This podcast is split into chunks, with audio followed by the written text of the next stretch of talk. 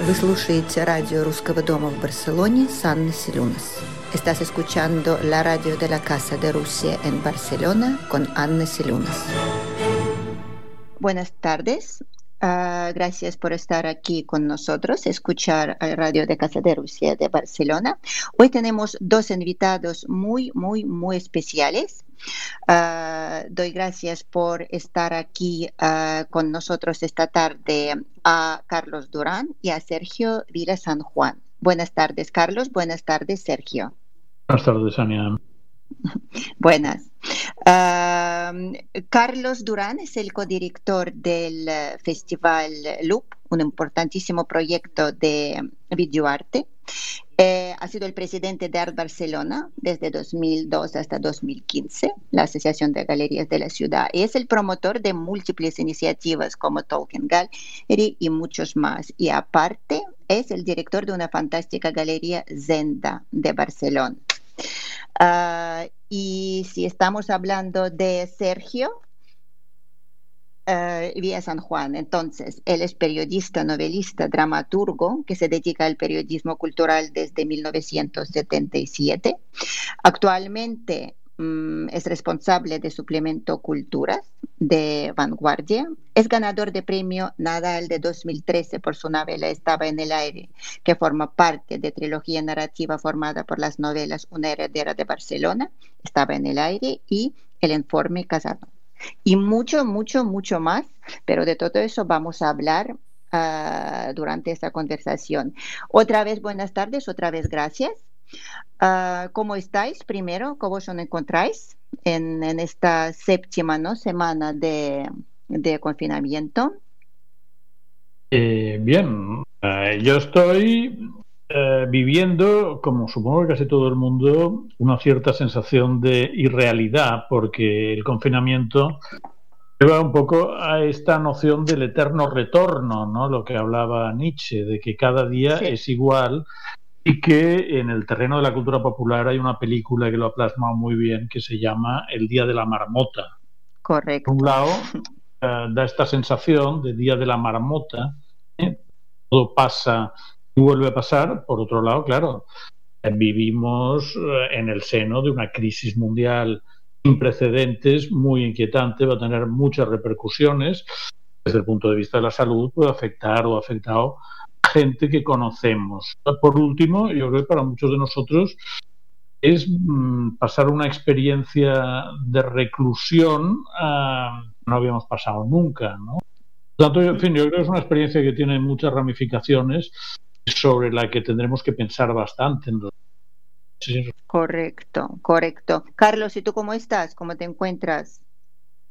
Carlos pues igual tenemos un, un, pequeño problema de conexión. Entonces, Sergio, seguimos hablando mientras tanto contigo. Una mientras Carlos, mientras tengo, Carlos uh, vuelve a entrar. Sí. Canto, sí, correcto. Um, empezamos, bueno, um, por, uh, por la vanguardia, ¿no? Uh, ¿Cómo se adapta tu sesión Uh, culturas a la situación actual, porque yo como sí que os sigo y veo que pues había unos cambios uh, como el espacio más reducido, nuevo formato, ¿no? Pues uh, algunos pues ajuste de los contenidos como a la situación actual, ¿no? Pues uh, estáis ofreciendo muy buenas lecturas en profundidad. Mm, cuéntanos un poco. Efectivamente, cuando España empieza correr la voz de que va a declararse el estado de alarma, eh, la vanguardia durante esa última semana, la semana del 13 de marzo, eh, fue la gente se fue yendo a casa poco a poco. Primero se fueron los becarios, mm. después la gente con familia. El viernes 13 finalmente la esa y la dirección se enviaron a todos. Entonces lo primero eh, que tuvimos que ver es cómo nos organizábamos con el teletrabajo y creo que la maravilla, lo que primeras sorpresas, sido que el teletrabajo ha aguantado. Hemos podido seguir haciendo La Vanguardia, es un diario grande, complejo. Sí, sí, sí, lo hacemos tanto. tanto en edición papel como en edición digital, que esto se ha podido hacer con toda la redacción desde casa, con sede de la calle de la avenida Diagonal 477, el retén en algunos momentos ha sido muy, muy mínimo. Entonces, bueno, la primera constatación es que el grado de desarrollo digital de los medios, en nuestro caso nuestros medios, ha permitido seguir, seguir informando. Desde luego, todo el diario se puso en clave de información sobre la crisis. Yo creo que había una información sanitaria muy buena. El, sí. el equipo liderado por nuestro director Jordi Juan ha habido muchas direcciones. Hay expertos uh, de salud, como por ejemplo Josep Corbella, más firmas invitadas, doctores, han ido informando el día a día. Y en el campo cultural, a mí también muy pronto me dijeron, bueno, uh, este, esta crisis nos va a afectar porque se ha mucho todo el proceso de elaboración de la vanguardia, lo que vamos a hacer es el, el suplemento de cultura, que es un suplemento muy extenso, vamos a hacerlo más pequeño, vamos a hacer un formato más fácil. Entonces, efectivamente, hemos reducido intentando sintonizarnos con la situación actual, o sea, publicar grandes temas muy referidos a los intereses y a la psicología de nuestro lector en este momento. ¿no? Hemos ido informando, por ejemplo, un historiador, José Enrique Ruiz Domenech, yo le pedido, por favor, escríbeme un artículo sobre cómo la humanidad ha superado las grandes crisis, los grandes plataquismos de su historia y cómo ha salido después. Y Ruiz Domenech me dijo una cosa que me hizo reflexionar mucho, que luego reflejo que es, ojo que después de la peste negra en el siglo XIV lo que salió es el renacimiento. Hmm. Ah, el artículo de Ruiz Amene que publicamos hace semanas lo que explicaba, efectivamente la, la, humanidad ha pasado varias grandes crisis, muchas generadas por pandemias, eh, siempre ha salido, a veces con alturas importantes, pero estas crisis lo que han permitido es plantearse fallos del modelo que la humanidad estaba desarrollando y crear nuevas perspectivas, a nuevos panoramas, con lo cual esas crisis también han permitido que la humanidad, digamos, evolucionara. Eso es lo que explicó el historiador en este dossier y como este, pues hemos hecho varios de libros relativos a este tipo de temas, también informes de lecturas de entretenimiento, hicimos un dossier novela policiaca, porque entendimos que la gente quería tenerse. Hicimos un dossier la semana pasada, libros de despedida, de cómo la gente se despedía de sus padres, porque la vivencia del duelo es una vivencia importante. En fin, hemos ido un poco sintonizando nuestro suplemento esta vía, a la vez que la sección de cultura diaria, que ya no es la mía, que los permanentes, la sección de cultura pues informaba día a día de la industria cultural, de los problemas y también las soluciones que iban encontrando en los distintos campos, en la música, en la literatura, uh -huh. cine, etcétera. Y hoy concretamente la sección de cultura eh, plantea un informe bastante bueno sobre la salida de la epidemia, cómo la cultura afronta el plan de desescalada. Uh -huh. Correcto. Había también, vamos, había también, claro, en, en, en San Jordi una fiesta importantísima ¿no? Para, para Cataluña, para el mundo literario. Se, por, por cierto, se, se traspasó al 23 de junio o de julio. Eh, sí, San Jordi efectivamente es la gran fiesta del libro y el libro es muy importante para Barcelona y para Cataluña porque el libro es la primera industria cultural Barcelona. Correcto. Pero el bueno, libro... a mí, disculpa, a mí también lo que, lo que me bueno, ha gustado muchísimo. De, de hecho, pues me, me, me emocioné ¿eh? porque cuando he visto esta iniciativa de, de, de, de repartir estos 1.600 libros dedicados con, con, sus rosas, ¿no? Entre los hoteles hospitalizados. Y, y, y, por cierto, tú estabas entre, entre tus libros, ¿no? Entre los libros de otros autores, estabas en muy buena compañía como José Saramago, que en Follett. Sí, parece, es que, parece que alguno, no, no. alguno, de mis libros se repartió en los hospitales, cosa sí, que por sí, supuesto me, sí, sí, me enorgullece. Que, que, bueno, que, que, quiero decir, claro, hombre, tanto, que quiero decir que incluso en esta situación han encontrado ¿no? una forma de seguir con la fiesta, pero claro, eso no, sí. quita, no quita... Lo que tú me preguntabas es qué ha pasado con el San Jordi. Bueno, el San Jordi, como te decía, es muy importante porque el sector del libro, el mundo del libro, primera industria cultural catalana y española. El San Jordi para libreros y editores es muy importante porque en ese día se factura aproximadamente un mes, el equivalente a un mes y medio facturación normal. Además, eh, toda la ciudad se vuelca, se vive mucho, vienen autores toda España. Es una, es una forma de vivenciar a la lectura, el amor a la literatura, incluso la vanguardia da una gran fiesta, venir cerca de unas cada año en el Hotel Alma. Este año hemos tenido que suspender. Entonces, lo que ha pasado es que la Cámara del Libro de Barcelona, que es la institución que reúne a los actores principales, a los libreros, a los editores, a los distribuidores, la Cámara del Libro decidió este año, desde abril, no se celebraba como Día del Libro oficial y que la festividad se pasaba al 23 de julio. Es la expectativa que hay en este momento.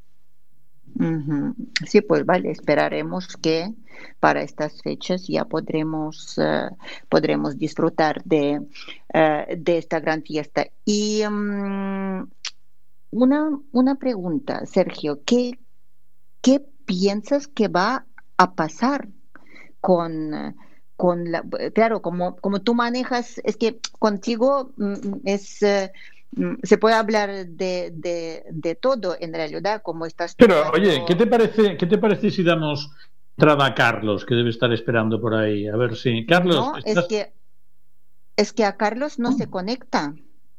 El ¿Se problema. No. Esto es el gran problema, que Carlos tiene tiene algunos problemas de conexión y no nos oye. Vale, vale. Bueno, pues seguimos, seguimos hablando. sí, claro. Nosotros, vosotros a él ya le vais, ya le vais mandando la conexión. Sí, sí, no, claro, es que estaba todo correcto y luego, pues en un momento determinado, él, nosotros le oímos perfectamente, pero él nos apenas nos oye. Entonces están intentando de, uh, de coordinar esto. Por eso te tengo que machacar con Perfecto, pues vamos, vamos hablando tú y yo, vamos hablando tú y yo hasta que Carlos aparezca. Aparezca, eso, efectivamente. Eh, ¿Qué piensas tú que va a pasar en esta situación después, después de que vayamos a salir? Empezamos, por ejemplo, por eh, por, por editoriales, ¿no? Que esto es una, una parte así, yo creo que más menos, menos afectada que podría ser, ¿no? Porque en realidad, pues las bueno, me refiero que no, que, bueno, tú cuéntame tu versión, porque no es lo mismo, por ejemplo, el arte dramático, ¿no? Donde pues, ah. claro, o que los editoriales, ¿qué opinas tú? Tienes razón. Déjame que haga una, una primera consideración. Yo he echado a faltar los distintos niveles de la administración española un compromiso claro con el tema cultural como ha habido en Alemania y en Francia, sobre todo.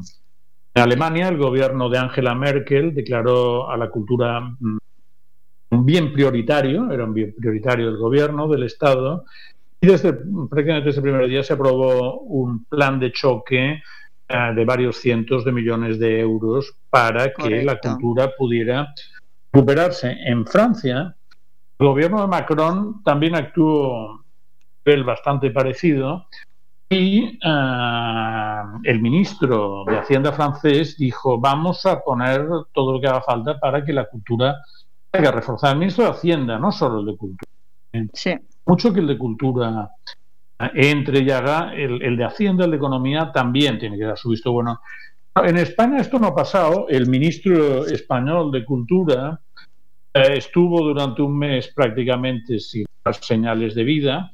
Uh, luego ha tenido unas reuniones con miembros uh, del sector cultural, pero uh, yo he echado a faltar desde el Ministerio de Cultura, desde el Gobierno de España, un mensaje de liderazgo, un mensaje fuerte de acción y de intervención en el plano cultural para que la cultura no se desmonte. O sea, yo creo que ha quedado claro tristemente una vez más que la comprensión de la cultura en España desde las instancias gubernamentales no es eh, no está al nivel en la que los mejores países de la Unión Europea tienen y insisto caso de Alemania de Francia en otros estratos de la administración, esto tampoco se ha visto. La Generalitat de Cataluña también ha comunicado unos planes que, por lo visto, una parte del presupuesto que se comunica ese presupuesto, digamos, regular, ah, y no tampoco se ha lanzado con mucha claridad un mensaje de que hay un plan de choque para,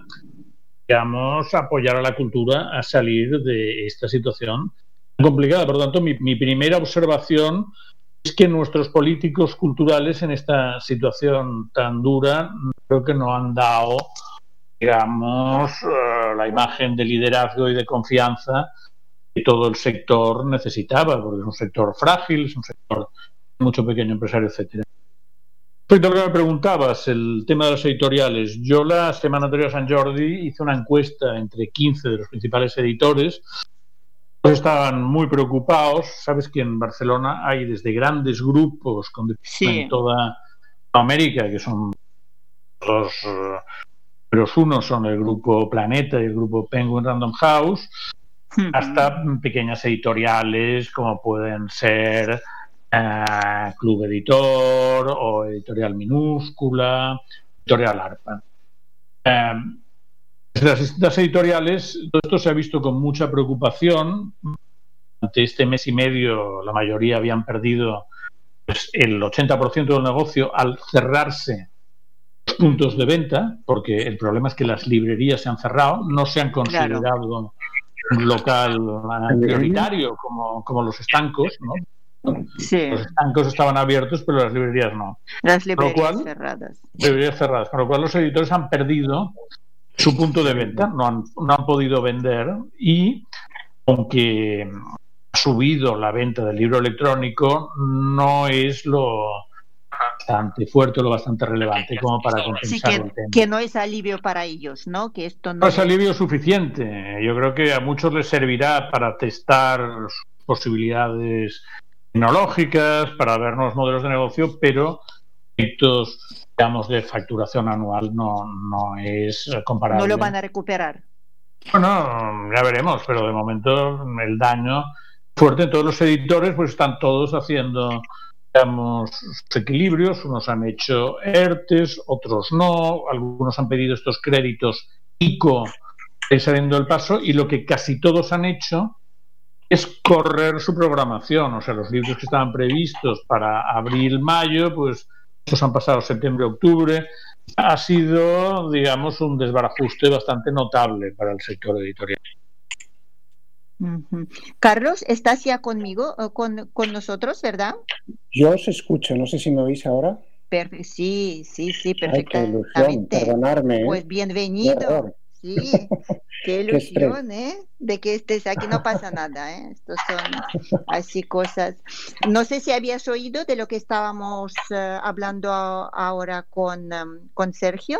Desgraciadamente no, porque no se me abría la radio. O sea, que lo ah. siento, pero no sé de qué habéis vale, Vale, vale, vale, vale. Pues estamos hablando un poco de, de lo que va a pasar con el mundo de editorial. Entonces, pues la pregunta, como ya estás aquí, tú, bueno, que manejas, claro, que manejas ahí eh, de algún modo el mundo de arte contemporáneo. Por ejemplo, si estamos hablando de las galerías, que, cuál es la situación actual y, y, y, cuáles también cuáles son las previsiones para el futuro. ¿Qué opinas tú? Caray, buena pregunta. A ver, eh, bueno, primero lo que te diré es una o lo que comentaré es una reflexión personal, ¿vale? No represento, ya no represento a nadie más que a mí mismo, dice usted ya no, no hablo en nombre de la asociación, sino que es una opinión personal.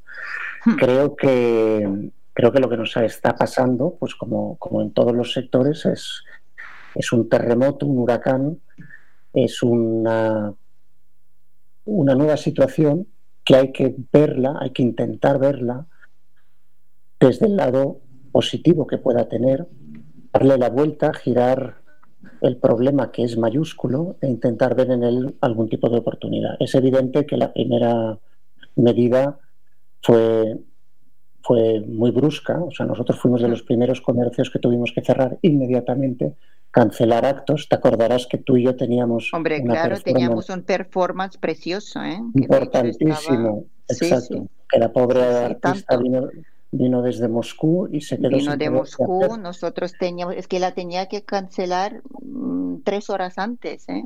¿Te acuerdas, no? Que hasta el último momento yo estaba con el STW y luego ya he dicho que no, que no puedo, que no puede hacer eso. Sí, sí. Estuvimos ahí dudando si, sí, si no, si hacerlo con 20 personas, limitar el acceso, al final, por acto de responsabilidad un día antes, tú y un día antes, decidimos cerrar y, y, evidentemente nos lanzamos a una, una, nueva situación que no nadie sabía, desconocíamos. Mm, en nuestro sector el teletrabajo es una cosa prácticamente inexistente. todos hemos trabajado más o menos con herramientas online, pero siempre como apoyo, nunca como medio principal. para claro, no como herramienta principal. Exacto. ¿no? Luego llegar a casa, tener que trabajar con los niños en casa, tener que eh, ayudarles en, el en, en, la teleescuela, que es dificilísimo, etcétera, etcétera. ¿no? Con lo cual ha sido todo un reto, pero yo te voy a decir que yo personalmente, a pesar de que hemos pasado momentos de susto y por supuesto muchos momentos de preocupación todos y hemos visto desgraciadamente amigos marcharse y seguimos un poco angustiados, pero yo le he sabido encontrar el, el punto a esta nueva realidad, ¿no? Y entonces entrar en unas inercias y en unas dinámicas, pero a la vez intentar romperlas y buscar fisuras en las que poder desarrollarte, ¿no? Entonces, en el tema nuestro, las galerías, evidentemente, pues cerramos todas, estamos muy preocupados, hablamos mucho entre nosotros y lo que sí que vemos es que van a cambiar cosas, evidentemente, como en cualquier otro sector. Pero nuestro sector, que es un sector muy de, de, viajar, como sabéis, de ferias, de exposiciones multitudinarias, de bienales, pues se ha escrito muchísimo y se está pensando muchísimo cómo vamos a quedar después de esto. ¿no? Eh, seguramente, más allá de que existan las vacunas y más allá de que todos superemos, esperemos que muy pronto, la situación actual, lo que, lo que indudablemente todos hemos reflexionado si todo eso era, todo eso era necesario, si era óptimo, si, si, no estamos quizás exagerando un poco o tirando más de la cuerda de lo necesario. Y, y, una de las reflexiones que a mí me gusta mucho en todo el sector es que de alguna forma hemos empezado a ver lo importantes que son nuestros espacios, o sea, cómo es de importante el volver a trabajar desde la galería.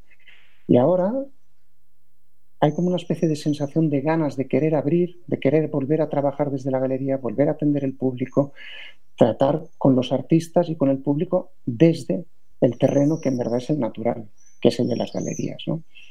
Entonces, eh, no sé si te he contestado, pero evidentemente he intentado ser positivo después de un descalabro monumental.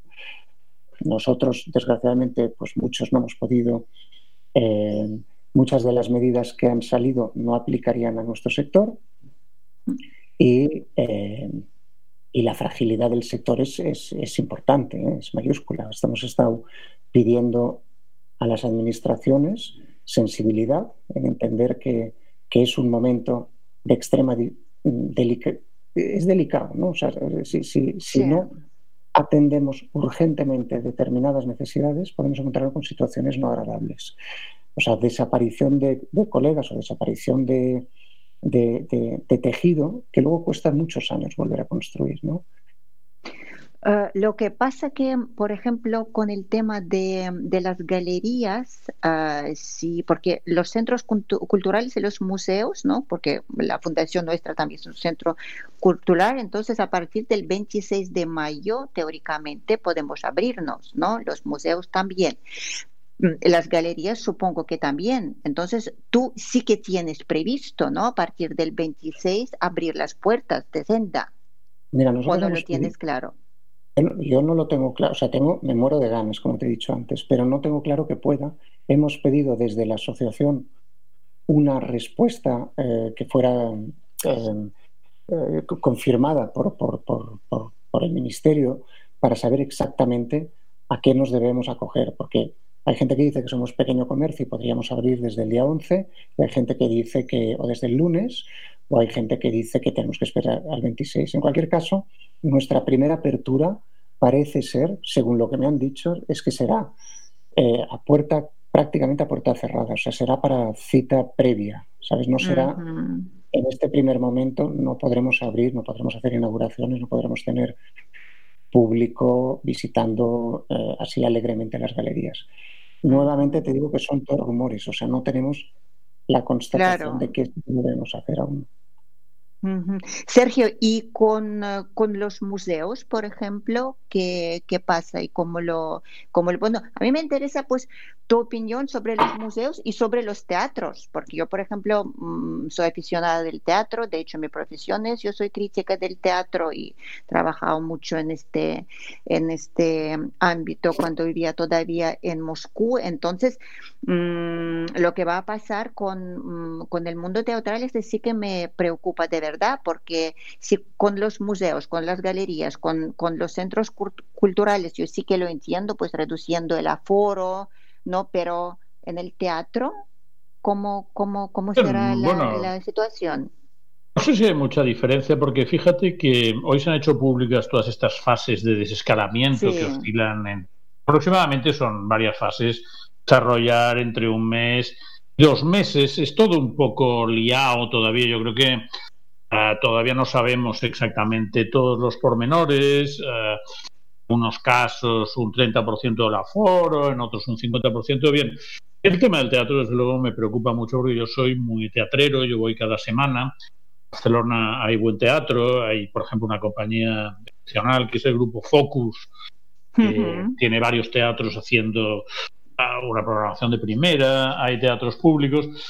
Eh, yo creo, primero una consideración general, que es que creo que cuando esto acabe o se amortice, o sea, un poco, la gente tiene muchísimas ganas de volver al plano humano, o sea, salir del mundo digital en el que nos hemos visto confinados durante estos dos meses y que tiene evidentemente grandes ventajas, nos permite comunicarnos, pero también tiene sus limitaciones. Yo creo que la gente tiene muchas ganas pues en el mundo del arte de volver a tocar obras de arte eh, táctiles, ¿no? O sea, de ver pintura con, con la pintura digamos, espesa sobre el lienzo, esculturas con rugosidades, ¿no? Yo creo que la gente tiene ganas de eso y la gente tiene muchas ganas de ir al teatro, eh, ir a los conciertos. De hecho, el problema es ver eh, cómo se consigue una prudencia mínima para que nadie se anime demasiado, ¿no? Porque, sí, sí, sí, sí. porque esta temporada eh, yo creo que lo que ha hecho es alimentar aún más nuestro amor por todas esas cosas que dábamos por hechas, considerábamos que eran parte de nuestro día a día, eh, que nos hacían felices y que ahora al haberse nos arrebatado, ¿no? Tanto echamos de menos, con lo cual, eh, en fin, creo que vamos a esperar un poquito a tener una mínima seguridad, pero todos tenemos muchas ganas de volver a las galerías, a volver al teatro, etcétera, etcétera. En, en, Barcelona, el, tema de los museos en España, en toda España, el Prado, Thyssen, están todos, yo creo, viendo, modulando cómo pueden abrir, cómo pueden, digamos, ponerlo en marcha. Y he oído algunas consideraciones que me hacen gracia. Algunos eh, expertos en arte que dicen, no, no, exposiciones blockbuster se han acabado porque esto de que la gente se apelotone para ver cuadros ha pasado, yo no lo creo en absoluto. Yo creo que la gente, a la que pueda, va a volver como locos a, ver, las meninas, a ver la Mona Lisa. El domingo pasado, que todo el mundo ha salido en la calle como locos, ¿no? Por dejarles estar un, un ratito. Pues yo, yo también creo lo mismo. Entonces... Todo esto no se ha acabado, todo esto va a volver. Lo que pasa es que hay que ver en qué forma se hace. Yo, por ejemplo, eh, hoy en La Vanguardia, mi compañero jefe y amigo Miquel Molina publica un análisis, eh, una propuesta que ha hecho Asociación Barcelona Global al Ayuntamiento de Barcelona para que haga un plan de choque de verdad en apoyo a la cultura. Y una de las cosas que dice, por ejemplo, es que eh, tendría que dotarse un presupuesto para comprar a las galerías. Ellos dicen a través del MACBA temporario, pero creo que tendría que ser a través de dos o tres museos diferentes de diferentes toques.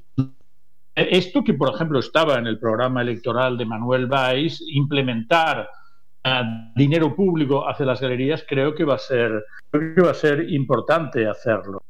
Luego también eh, Barcelona Global proponía pues unos vales para las librerías, para que la gente consuma libros. Eh, va a ser muy importante que desde la Administración se incentive el consumo cultural para que toda la dinámica la pequeña, la gran industria cultural vuelva a ponerse en marcha. Eh, Carlos, una pregunta que va a ti. Y hablando de las ferias, por ejemplo, el Loop, que también, bueno, el año pasado, como también bien acuerdas, la Fundación Nuestra participó, hemos hecho ahí un proyecto muy chulo, me parece, pero este año, ¿qué va a pasar? Porque las ferias se rumorean que no habrán ferias hasta, hasta 2021. Sí. Entonces...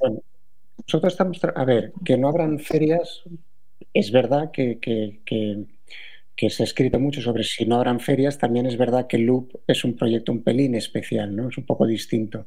Para quien no lo sepa, Loop es una feria que hacemos y un festival dedicado al videoarte exclusivamente en Barcelona. Entonces, al estar muy, muy centrado en una cosa y ser él de referencia en el mundo, pues de alguna forma creemos que tenemos un espacio de, supervivencia un poco superior a los demás. Además es de un formato distinto y tal. Entonces es verdad que, nos estamos planteando qué hacer porque eh, la situación es, nuestro festival es en noviembre, nuestra feria es en noviembre y si bien esperamos que esté todo correcto y todo arreglado, pero por si no lo estuviera tenemos que trabajar en diferentes hipótesis. Entonces estamos trabajando, por supuesto, el desarrollo de una posibilidad online, como han hecho ahora muchas otras ferias, como Arbasel lo ha hecho y otras ferias que ha sido desplazarse al, ciberespacio.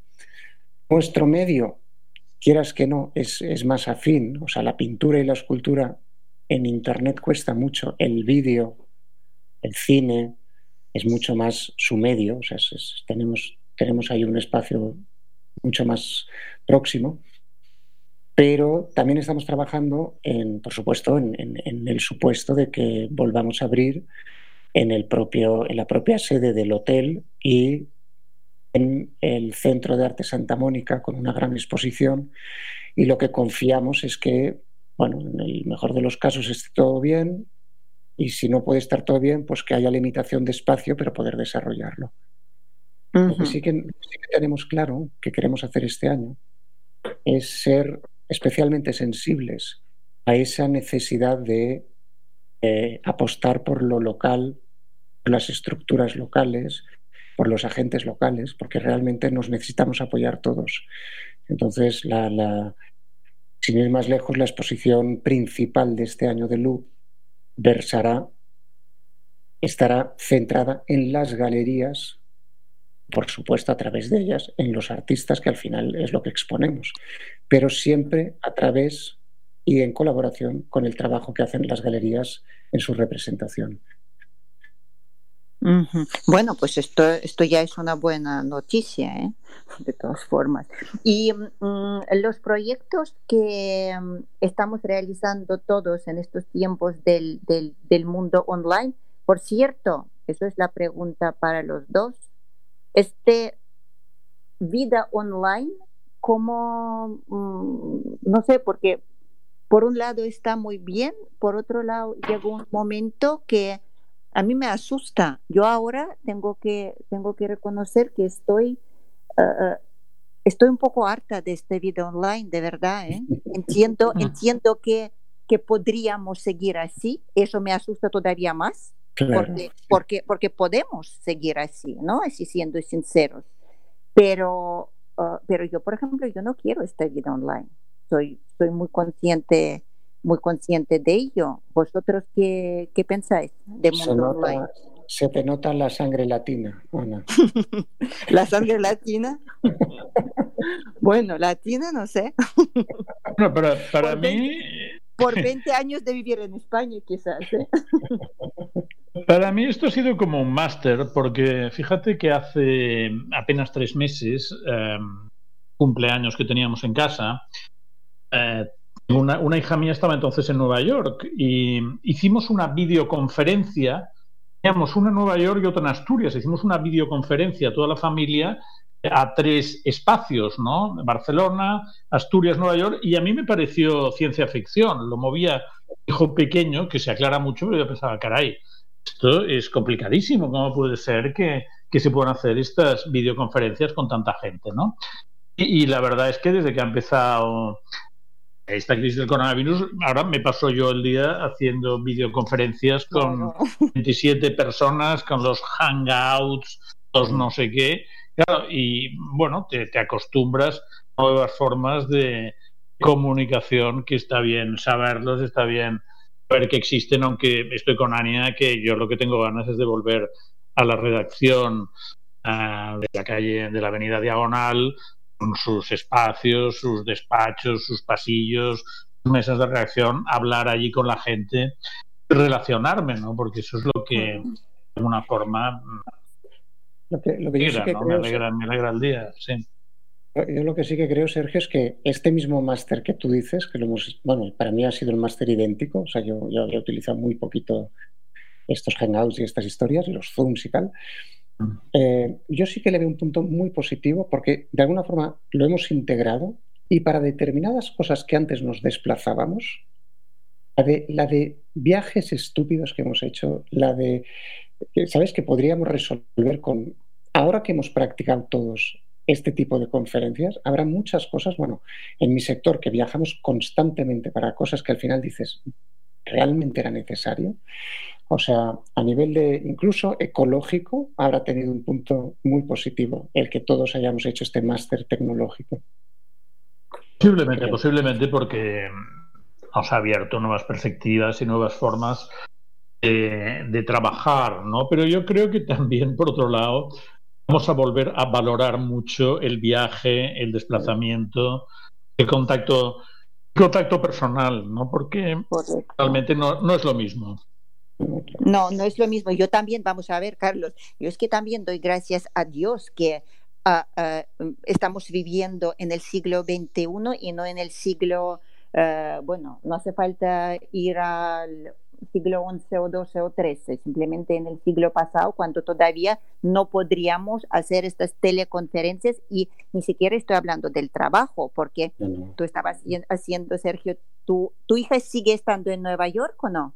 No, mi hija estaba estudiando con una beca allí cuando empezó la crisis, que ya nos confinamos todos en casa en Barcelona. Bueno, tuvimos varias conversaciones con ella porque ella estaba dudando. Al principio dijo, no, no, me voy a quedar aquí porque creo que mejor que lo pase. Además, si salgo de Estados Unidos luego será complicado. Lo que pasó es que en Nueva York en cierto momento el tema se empezó a poner bastante feo y entonces dijimos que se viniera. Cogió uno de esos últimos aviones que iban solo la quinta parte del pasaje y ahora, bueno, está con nosotros, pero lo que está haciendo es reflexionar un poco sobre en qué momento volverá, volver ahí. A nosotros nos ha cambiado la vida dos de mis hijas, porque la mayor estaba en Nueva York y se ha tenido que venir. La segunda, que es médico, que hace apenas dos meses eh, aprobó el MIR, el examen MIR para entrar en la pública, bueno, está apenas um, semanas más tarde la llamaron para ofrecerle incorporarse al hospital de Villa de Cans, trabajar uh, con el tema COVID y ya está. O sea, claro. eh, a nosotros familiarmente nos ha cambiado la vida todo este tema. Sí, sí, yo te lo estoy preguntando porque mi hija, por ejemplo, sigue en Nueva York, porque mi hija acaba de terminar ahí la universidad, estaba ahí esperando el visado del trabajo y cuando ocurrió todo eso, Claro, todavía no ha llegado el visado, no podía salir y luego con todo el pico, entonces pues esperamos que va a poder regresar pronto, ¿no? Pero te quiero decir que teniendo cuenta que mi hija mayor está en Nueva York, mis padres están en Moscú, la niña que tenemos de acogida temporal está en un orfanato de Ucrania, por eso te digo, menos mal que teníamos posibilidad y seguimos teniendo esa posibilidad de comunicarnos y de vernos, pero como muy bien dijiste, Sergio, eso todavía más nos hace valorar, claro, el, el, el y desear, en, en, mi caso, ¿no? De, de, de tocar, de verles, de, de, abrazar. Por eso que sigue existiendo el mundo online, pero Mm. Por favor, que no nos quite ese calor humano y, la alegría de, charlar con, amigos, con familiares, y, etcétera, etcétera, etcétera. Carlos. digamos, digamos que el mundo online es un paliativo, pero no un sustituto absoluto del, mundo físico. Correcto. Sí, sí, efectivamente. Carlos, una pregunta. Ah, ese proyecto que tienes volviendo al mundo online y dándole gracias por existir con el Museo de Pushkin de Moscú, que me pareció fascinante, ¿podrías ah, contarnos un poquito? Sí, hombre, imagínate, estoy, estamos, en la galería estamos como locos de felices. Nosotros el día que, que cerramos la galería, aquel día algo, algo debíamos pensar que debía pasar, porque ya nos hicimos unas fotos en la galería despidiéndonos de todo el mundo y diciendo que nos quedábamos en casa. Y entonces las colgamos en Instagram y empezamos a pensar qué podíamos hacer que tuviera sentido para mantener vivo el contacto con todo el mundo. Y empezamos una serie en nuestro Instagram de la Galería Senda en el que lo que hemos hecho es hablar con todos y cada uno de nuestros artistas que hemos colaborado, que, son próximos, que nos gustan, eh, eh, y les hemos pedido un poco el saber cómo llevaban ellos o qué estaban haciendo ellos en esta situación. Y ha sido muy simpático, porque la verdad es que ha sido eh, entrar en un contacto telefónico muchas veces o a través de vídeo, pero pues esto, ¿no? Compartir una situación pues, pues extraña, angustiosa, diferente, y participar en un proyecto en el que nadie pretendía vender nada, ¿no? Simplemente queríamos estar todos juntos en la misma historia. Y la verdad es que si lo visitáis es bastante simpático y ahora llevamos ya 33, me parece que son artistas. Y entonces la, Olga Shisco, que tú conoces bien y con quien trabajamos algunas cosas, la directora de, New Media del, del, del Museo Pushkin, de repente me dijo, oye, ¿por qué no, me encanta esto que estás haciendo, ¿por qué no hacemos esto mismo? Y entonces empezamos una conversación y la verdad es que lo que nos ha ofrecido, que es para mí un orgullo espectacular, es que habrá una semana de Galería Senda en el Museo Pushkin. Entonces, durante una semana, artistas nuestros, hemos hecho un programa de vídeo, porque evidentemente es el medio más fácil para este contexto, en el que nosotros introducimos artistas procedentes de todo el ámbito mm, nuestro cultural, o sea, desde, desde, Brasil, Portugal a todo lo latino y, todo, y España. Y entonces hemos hecho una selección de artistas que presentamos y cada día en el, en, el Pushkin, como todos los museos, ha cerrado y su actividad es online. Pues la actividad online será un día un artista presentado por nosotros y luego, y luego además hay una campaña de, de Instagram. Bueno, en fin, está muy bien porque para nosotros y para nuestros artistas, imagínate, es un orgullo poder oficialmente exponer en, el Pushkin, claro. Claro, dijiste una frase ahora muy curiosa, ¿eh? que también eh, eh, es una de las cosas positivas que está pasando durante esos tiempos. dijiste, sin pretender vender nada. Sí, claro. Porque vos diste cuenta también, ¿no? Que estas siete semanas, ¿qué es lo que ha pasado en el mundo en general, ¿no? Cómo se ha cambiado también ese tema de las ventas. Bueno, no estoy hablando, claro, de, las cosas primordiales, pero que si estamos hablando del mundo cultural, incluso empresarial, la cantidad de posibilidades que nos están ofreciendo gratis. Esto es impresionante. Lo que pasa, claro, tiene también como otra faceta, otra cara de la medalla. Nos están ofreciendo tanto que, que, que, que la verdad es que ya, ya no apetece nada, ¿no? Porque... esto, es lo, esto, es lo, más frustrante. Yo en mi, en mi buscador del ordenador tengo abiertas las dos páginas, tanto de Yale como de Harvard, que dan todos sus cursos gratis. Sí, sí, sí. También los da el Museo del Prado y también los da el MoMA pero no encuentras el momento para engancharte a ninguno, ¿sabes? Porque es que, Es, que es horrible. Las grandes universidades del mundo, pero bueno, de verdad, ¿eh? dices, hombre, si, si yo ahora hubiese sido una persona jubilada, yo creo que supongo que estaría ahí.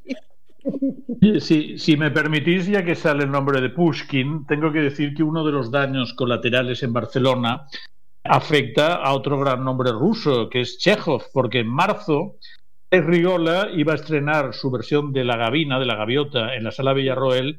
En mayo, Julio Manrique iba a estrenar su versión de Las Tres Hermanas, Liura, porque mm, Chekhov realmente yo creo que en estos momentos con Shakespeare, el dramaturgo clásico más representado en todo el mundo, en Barcelona no para de, representarse Chekhov. Yo el año pasado una versión preciosa del Jardín de los Cerezos sí, por Ernesto Caballero de en el Teatro Nacional de Cataluña y otra sus textos no teatrales que se llamaba El último acto en el Trogoya y estos dos estos, estas dos adaptaciones, la de Rigola y la de Manrique, que prometían mucho, pues yo creo que saltan, saltan a otoño. Y bueno, Chekhov yo creo que es un autor muy adecuado el momento actual porque es, una, es un autor de los sentimientos, es un autor del mundo íntimo, que es el mundo en el que nos hemos visto uh, uh, subrepticiamente tocados y bueno, aprovecho que estoy hablando con una representante de la Casa Rusia para lanzar este emocionado recuerdo a un autor que es tan importante para nosotros. Pues muchísimas gracias. La parte de nuestra cultura. Sí, sí, Chekhov es, uno, es, es, un autor que yo creo que en, en, en cualquier momento de, de, de, estos tiempos que han pasado desde que empezó a escribir, esto ya estamos hablando de más de, de 130 años en realidad, uh, ha sido actual siempre, pero siempre. Es, sorprendentemente actual, está muy, está muy vivo. Hace poco hubo una adaptación de La Gaviota, una película con Annette Sí. un poco las temáticas que plantea, que son temáticas de esto, de la intimidad, de los sentimientos, de la autenticidad, están a la orden del día. Es que es un autor que para mí es como que si fuese un cubic Rubik, porque depende de quién la coja y de habilidad del director de escena, tú puedes montar lo que quieras, porque el texto te lo permite. Eso es como, como, como, como la Gioconda de, de Leonardo da Vinci, porque no hay escapatoria en realidad. Tú puedes eh, estar uh, arriba, abajo, a la izquierda, a la derecha, pero, pero siempre, siempre te pide, siempre. Entonces, siempre puedes hacerte tu propio Chekhov. ¿Disculpa? Siempre puedes hacerte tu propio Chekhov. Correcto, es, es lo que están haciendo. Una cosa, um, Sergio, como estamos ahí hablando, eh, ¿estas piezas se van a estrenarse en castellano o en catalán? Eh, yo creo que en estos dos casos, a ver, eh, estos dos casos las dos eran en catalán, pero el año pasado se estrenaron algunas en castellano. O sea que en, en escenarios barceloneses ha visto a Chekhov tanto en castellano como en Sí, no, si estamos hablando de Jardín de los Cerezos del año pasado, eh, esa obra, claro, estaba, estaba en castellano. Si estamos hablando pues de catalán y de castellano, a mí me gustaría hacerte una pregunta que tiene que ver con tu libro Otra Cataluña, seis siglos mm. de la cultura catalana en castellano. es que como cosas políticas tienen un sustrato cultural muy potente, importante. Entonces, si había tantas ya historias, han hablado tanto sobre, uh, sobre la literatura en catalán, sobre la literatura en español, ¿podrías um, darnos así un, breve, muy, muy breve, tu, tu opinión sobre el tema? Porque la verdad es que el libro es impresionante, ¿no? Esto es, este tema Debería ser de lectura obligada en todos los colegios. Correcto, correcto, efectivamente, porque es que para mí ha sido, ha sido eso es un libro que, que desvela, para mí ha sido esto, es que yo tampoco soy, mm, nunca he sido una experta de la literatura, con, con todos mis respetos, ¿eh? de la literatura catalana y este tema, pero claro, es que mm, cuéntanos un poco, por favor, lo que, lo que está pasando entre estas dos culturas, estas dos lenguas. No, os agradezco, os agradezco la buena opinión de mi libro. Eh, eh, la tesis de este libro es, es, muy fácil. O sea, en el mundo hay países. La, la, literatura y la cultura es riqueza. Si un libro es bueno, es igual en qué idioma está escrito, la cuestión es que es bueno. En el mundo hay países, hay territorios que tienen literatura en una sola lengua y mm, países y territorios que tienen literatura en varias lenguas. Pasa, por ejemplo, en Bélgica, que tiene una literatura en francés y literatura en flamenco. Pasa en Canadá, que tienen en francés, en inglés, etcétera, etcétera. Hay muchos casos. Entonces, en, España, a lo largo de los siglos, se ha producido literatura en cuatro lenguas, en castellano, catalán, eh, gallego y euskera, alguna otra. Pero también en Cataluña se ha producido literatura en dos lenguas, se ha producido literatura en catalán y se ha producido durante mucho tiempo, de una forma muy, muy mayoritaria, eh, literatura en castellano que entronca directamente con la cultura española, ¿no? con la cultura, la cultura española, eh, digamos, de dominio general. En los últimos 30, 50 años, desde sectores muy nacionalistas, desde sectores al independentismo, se ha elaborado la teoría de que solo era cultura catalana la que se producía en catalán. Bueno, esto es una falsedad. Lo que yo he intentado en mi libro es explicar que esto es falso, porque buena parte de la literatura más característica, más identitaria, expone temas más relevantes para lo que es ah, el mundo catalán, desde su sentido de la vida, su materialismo, su sentido pragmático, todo esto, han hecho escritores trabajaron siempre en lengua castellana, pues como Jaime Balmes, como eh, como Pablo Piferrer. Por tanto, solo se puede entender bien la cultura catalana si atendemos a que está hecha en dos lenguas a lo largo del tiempo. Entonces, según los siglos, si estamos hablando de un panorama prácticamente ocho siglos, según los siglos, tenido más preeminencia uno, más preeminencia otra, pero en su conjunto es claramente una cultura que no puedes ignorar ninguna de las dos lenguas en la que se manifiesta. Claro, efectivamente. Y mm, otra pregunta, por ejemplo, el, bueno, Vladimir Nabokov, que todos lo conocéis, ¿no? El gran... Ah, Nabokov, por supuesto. Ruso. Mm, con él lo que ocurrió, como claro, como su familia emigró después de la, de la revolución, ¿no? y luego pues empezó toda la vida en, en, auxilio, primero en Europa y luego en los Estados Unidos, donde él alcanzó la fama, pero durante eh, mucho tiempo para, mm, para ex Unión Soviética, Nabokov ha sido un, uh, un escritor, como escribía también en inglés, ¿no? Obviamente viviendo tantos años afuera de Rusia y de hecho manejaba esta lengua en perfección, igual que ruso, o mejor, bueno. Um, él era un, un autor extranjero. Um, ¿Hay algún autor um, catalán que para los catalanes también se considera como un autor extranjero porque escribe en, uh, en el castellano. Valiente eres, Ana. No, para los catalanes no, porque los, a ver, es que los... También he leído que, bueno, que la idea de escribir tu libro uh, te vino después de un reencuentro en una librería, creo que con uh, con el expresidente de Cataluña. Que te el entonces presidente Pujol, sí, que de alguna forma minusvaloró la aportación de un gran novelista catalán, barcelonés, como Eduardo Mendoza. A mí esto eh, me incitó a la reflexión. Pensé, ah, ¿por qué está haciendo esto? Y entonces, bueno, he escrito mi libro eh, en parte pues para corregir, en la medida de mis posibilidades, eh, este tipo de, imprecisiones, ¿no? Hay, hay grandes escritores catalanes dos lenguas, hay muchos escritores que cambian.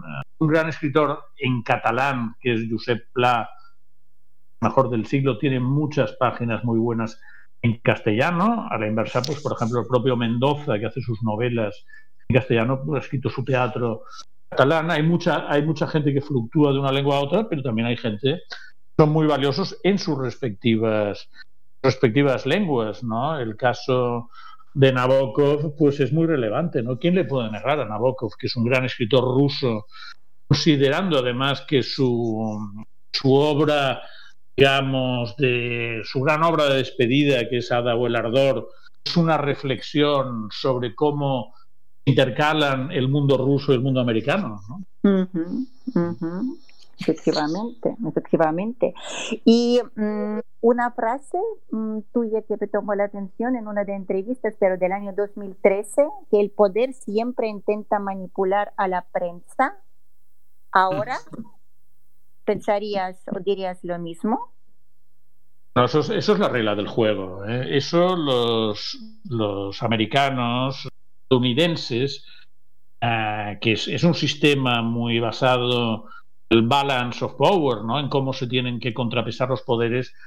Y ya lo vieron, ¿no? Que, el, poder necesita mecanismos de contrapeso. El ejecutivo necesita el legislativo y los dos necesitan libertad de prensa. libertad de prensa lo que coloca un poco al poder en su sitio y lo que eh, lo fiscaliza. Entonces, eh, el poder siempre, siempre intenta llevar llevar a la prensa a su terreno. Lo que pasa es que dentro de esto yo creo que hay gobiernos que entienden la necesidad de la prensa libre, hay gobiernos que directamente lo que intentan es tener una prensa subordinada. Carlos, tú sí que tienes libertad, ¿no? ¿Verdad? En este, en este sentido. No dependes de nadie, solo de tu. Pero si puede, no, no, puede haberlo descrito mejor, Sergio. Bueno, oye, como nos eh, queda un par de minutos solo del programa, eh, no sé qué, mm, qué queréis decir igual para, para despedir uno de los dos. Igual, pues Sergio nos diga de qué está trabajando ahora, Carlos también de algunos proyectos así más cercanos que tienes con, con, con, la, con la galería o con, no sé. Yo te quería... Bueno, Sergio, no, Quiero decir que, que yo nada, solo remar y entre todos tirar para adelante esto con la galería y fuera de la galería. Estamos con Sergio y con muchas otras personas preocupadas y contigo mismo, Ana, Ania, para, para ver cómo salimos de esta. Lo que hay que hacer es trabajar en equipo, nada más. Sí, sí, sí, yo también. Ania, como soy periodista, lo que quería era preguntarte a ti qué piensa hacer la Casa Rusia este año.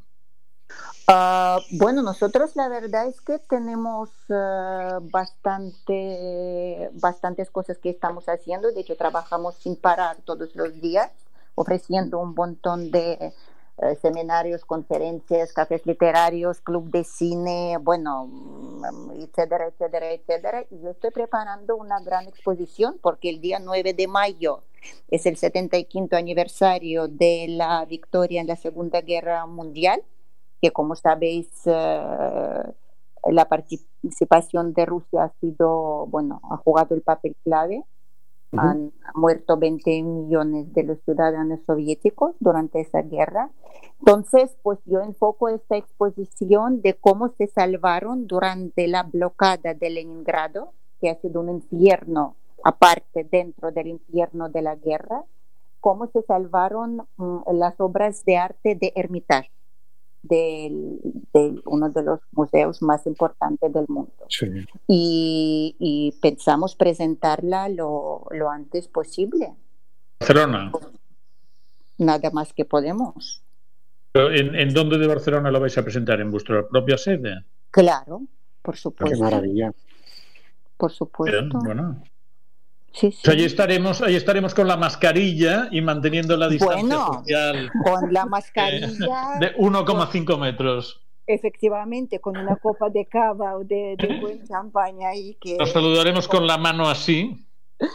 Efectivamente. Bueno, pero de todas formas vamos a ser optimistas, ¿verdad? Todos. Pero esto es ser optimista, ¿eh? bueno, bueno, yo creo que para el otoño, para el otoño pensáis que no podemos reabrirnos todos. Sí, pero tú has hablado de mayo, otoño seguro. No, claro, claro. Lo ponías muy cerca. Bueno, hoy, Sergio, Sergio, no se te, no se te ve muy optimista, ¿eh? Hombre, sí, mayo sí. Mayo ya. O sea, mayo es para mañana. Correcto, efectivamente. Oye, muchísimas gracias ¿eh? por, por esta conversación y yo espero que, que podríamos vernos pronto. Sin, sin vía online, sin herramientas online. Con mascarilla. Bueno, obviamente, con mascarilla, sí, y con las gafas, y con, los guantes, y con el gorro. A ver si Lo que sea, será un gustazo vernos otra vez. Exacto.